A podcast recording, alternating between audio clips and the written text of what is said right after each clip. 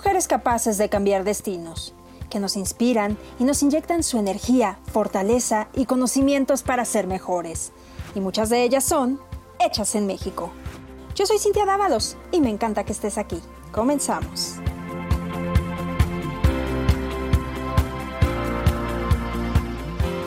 Hola, ¿cómo estás? Yo soy Cintia Dávalos y me da gusto que me acompañes en este nuevo espacio creado para ti, con la finalidad de compartir, aprender, conocer y por supuesto crecer juntas.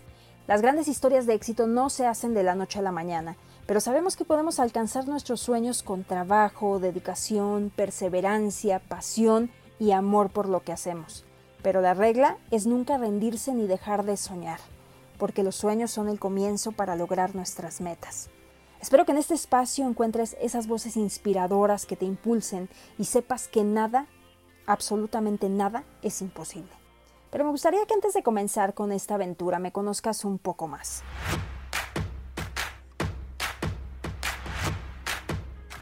Soy orgullosamente mexicana y desde que recuerdo mi gran sueño era estar en los medios de comunicación. Desde niña tomaba la grabadora y un cassette, con esos datos podrás darte una idea de mi edad, y me gustaba entrevistar a mi familia, grabarme cantando y me encantaba bailar. También me gustaba mucho escribir historias y hacer guiones. Es lo que creo que fue para mí el acercamiento a este mundo de la comunicación. Conforme pasaron los años, pasé por múltiples actividades como ballet, danza, dibujo, clases de guitarra. En fin, agradezco que mis papás me apoyaran en tanta locura porque terminaba llenando el closet con todas mis cosas. Después me fui por el lado de la actuación y me metí a los talleres de teatro de la prepa y otro en el Estunam, en donde llegué a tener presentaciones remuneradas. Pero ya les platicaré en algún momento esta historia. Cada vez estuve más convencida de estudiar ciencias de la comunicación, así que seguí ese camino. Cada que nos mandaban a hacer prácticas en cabina yo lo disfrutaba muchísimo y por azares del destino tuve que dejar la universidad y para ese entonces yo ya trabajaba y me rehusaba la idea de abandonar lo que realmente me gustaba.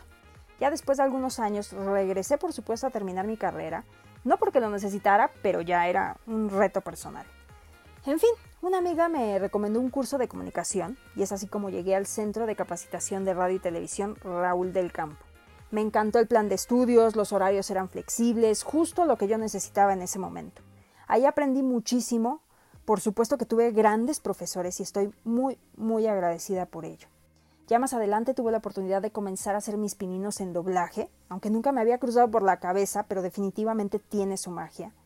Y en locución hice algunos audios corporativos, otros para revistas, colaboré en un programa en ABC Radio y hasta hice unas cosas de modelaje que me salieron por ahí. Bueno, pues el destino a veces nos tiene sorpresas y hay que tomarlas. Y aquí abro un paréntesis porque justamente en este tiempo, hablamos aproximadamente del 2005, inició este maravilloso proyecto llamado Hechas en México, que inició como un programa por Internet.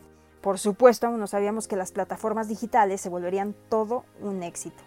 Este programa de verdad lo hacía con el corazón, sin ninguna otra intención más que divertirme, que fuera un espacio que pudiera también aportar algo y motivar a muchas. Ya pasado un rato, pensé que era el momento de regresar con algo que en su tiempo me dejó muchas satisfacciones.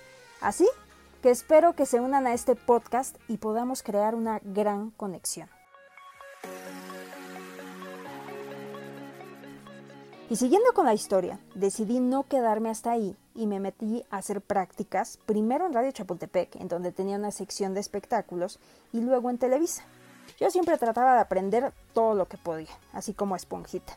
Tenía que darme tiempo porque ya trabajaba y no recuerdo en ese momento haberme quejado o sentir cansancio. Yo traía mucha pila.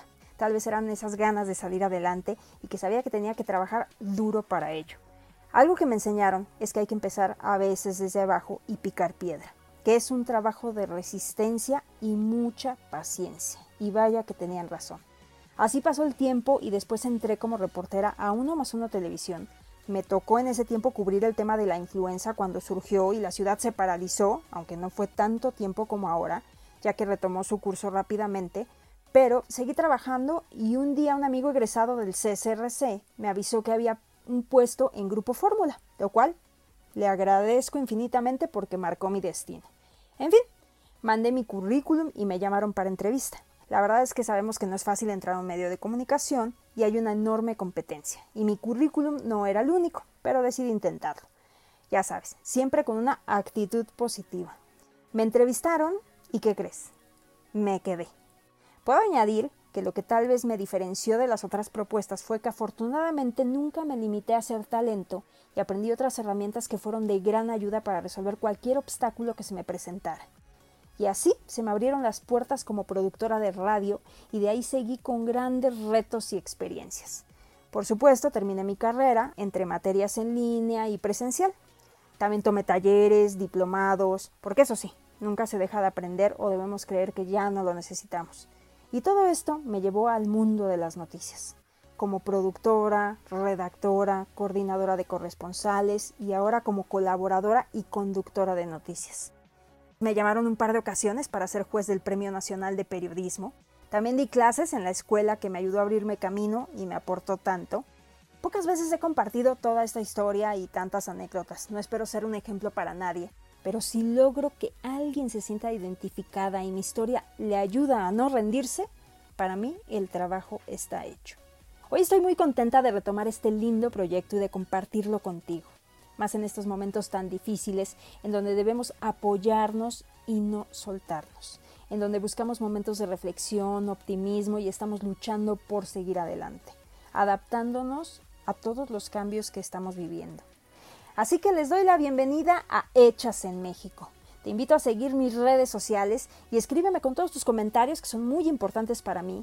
En el personal me encuentras como arroba soy y también pueden seguir el Instagram de este espacio como arroba hechas en México podcast. Te mando un gran abrazo y recuerda que la felicidad es una elección. Nos escuchamos pronto.